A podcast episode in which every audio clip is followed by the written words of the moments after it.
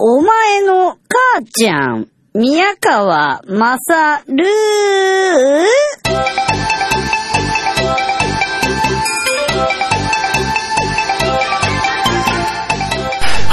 えー、お前の母ちゃん、宮川勝です。どうも、宮川勝です。えーとですね、えー、これ更新の30分前に録音しておるんですけれども、えーっとですね、僕が撮った1個、あのー、1個番組がどっか行っちゃってですね、えー、今日のニンニン乳首担当の、今日っていうのは金曜日なんですけどね、この更新される土曜日の前の日の金曜日なんですけども、えー、スタッフの小林くんがですね、宮川さんデータがないんですが、え、え、え？撮ったのに、パケたのに、どこにあるの？スタッフの連携ミスでございましてですね、あら？っていうことになって、これまずいじゃん。じゃあどうすんの？で、もうあと1時間で更新なんですけど、自動更新なので、あのーこれですね、とあるファイル名をある格納庫に取りに行くんですね。あのーシステムで作ったやつがあるんですよ。で、それ取りに行って、ファイルをコピーして、でアクセス権を変えて、本ちゃんのところにアップすると。だもんで、そこで、えーっと、なんかあのね、ハッカーとかがファイル名から、あの、推察して、次の回とかも聞こうと思っても聞けないようにっていうね、もう細かいことをやってたりするわけでございますよ。ええそこをね、コピーされる前の場所にアップしなきゃいけないんですけども、弱っちゃったなって。もうないんだったらしょうがないで、僕取っちゃった方が早いんじゃねえかっていうことで、えー今日取ることにしたわけでございますと。えーと、すでに、これは昨日の段階で杉本ですかね。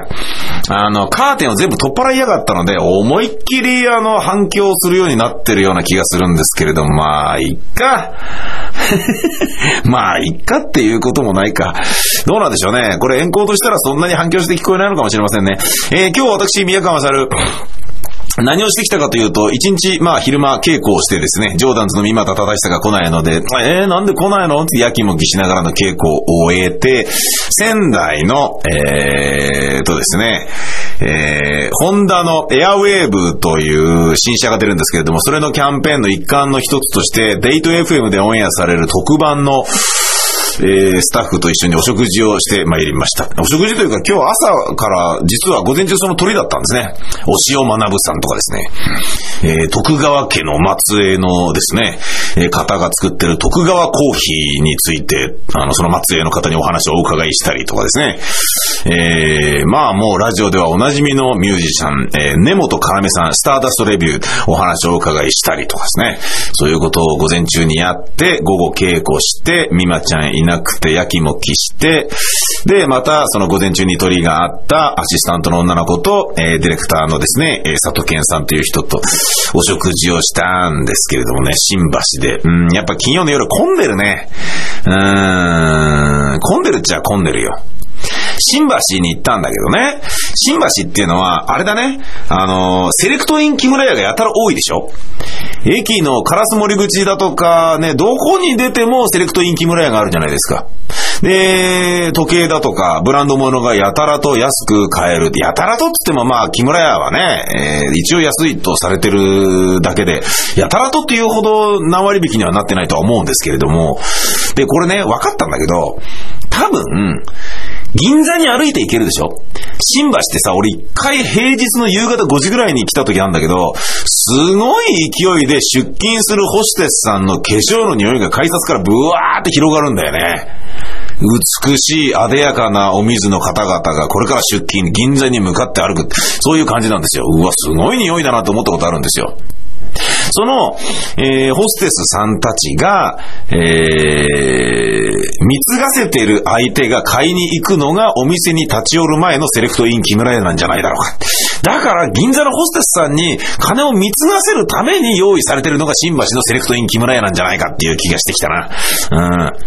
平日の夕方5時の新橋はそのホステスさんたちの化粧の匂いでいっぱいということから連想して言うならば、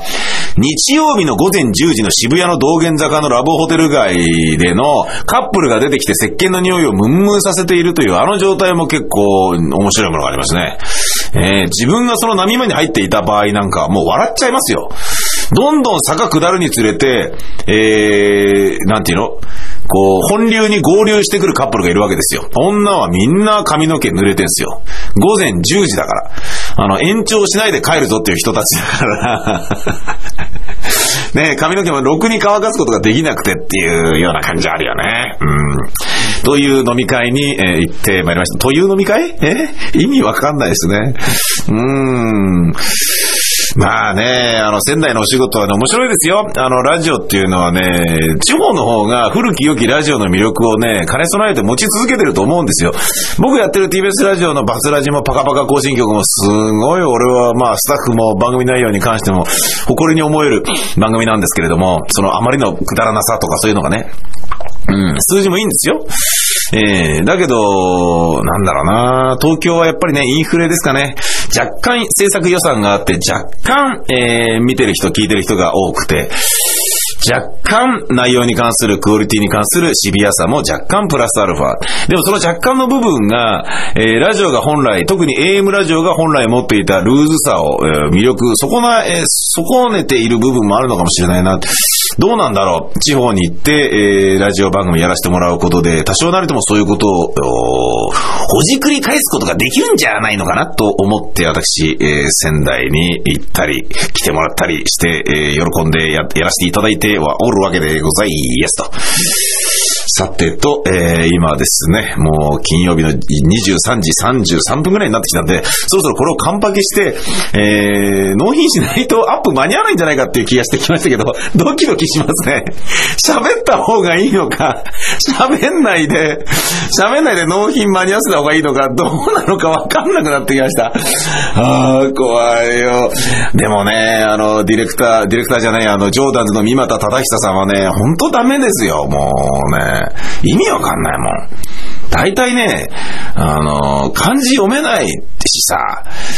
セリフってさ、みまちゃんはクロスっていう役なのね。クロスっていう役なのよ。台本ってクロスって書いてあって、一文字空いて、何言ってるんだとかっていうセリフが書いてあるじゃないですか。で、次に俺の役だったらドナヒュー、半角、あ、一文字開けて、えー、何を言ってるんだクロス、お前のために俺たちはとか、そういうセリフの書き方でしょで、その役名が上に書いてあって、一マス開けてセリフっていうのは誰でも知ってるはずなのに、美馬ちゃんはその役名読みますからね、たまに。読み合わせの時とか、台本持って半立ちの稽古とかしてる時。半立ちの稽古ってやらしいけど演劇用語なんですよ、普通に。台本を持って、本当の立ち稽古の一歩手前という、そういうものを半立ちの稽古というんですけどね。半立ちの稽古の時とかに、普通にセリフ言ってんだけど、5行に一度ぐらい、一度ぐらい、何言ってんだよとかいうセリフの前に、クロス、何言ってんだよとかって言ってたりするんですよ。もうバカでしょ。クロスって自分なんだよ。しかも、これは、これはクロスのセリフですっていう意味でクロス、いあ一文字開けてセリフって書いてあるのに、クロス、何やってるんだとか言って、自分に言ってんですよ。もうね、早くセリフ覚えてくれよ、美馬ちゃんって、そういう気持ちで僕はいっぱいですわ。えー、もういよいよ更新するのがドキドキ気持ち悪くなってきましたんで、えー、ちょっとこれカンパケして、あの、アップしますわ。無事、0時に聞けた人、お、やるな、宮川。そんな風に思ってください。あ、ダメだ、もう。さよなら。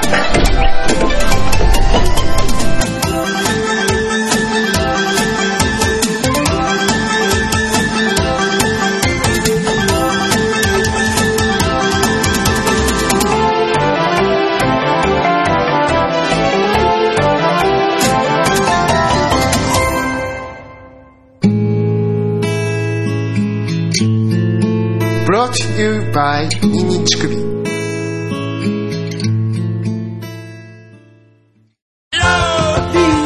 河合が歌う「僕はロリコン」劇団南大使 ABC の公式ショップのサイト「南店」で好評発売中。聞いてね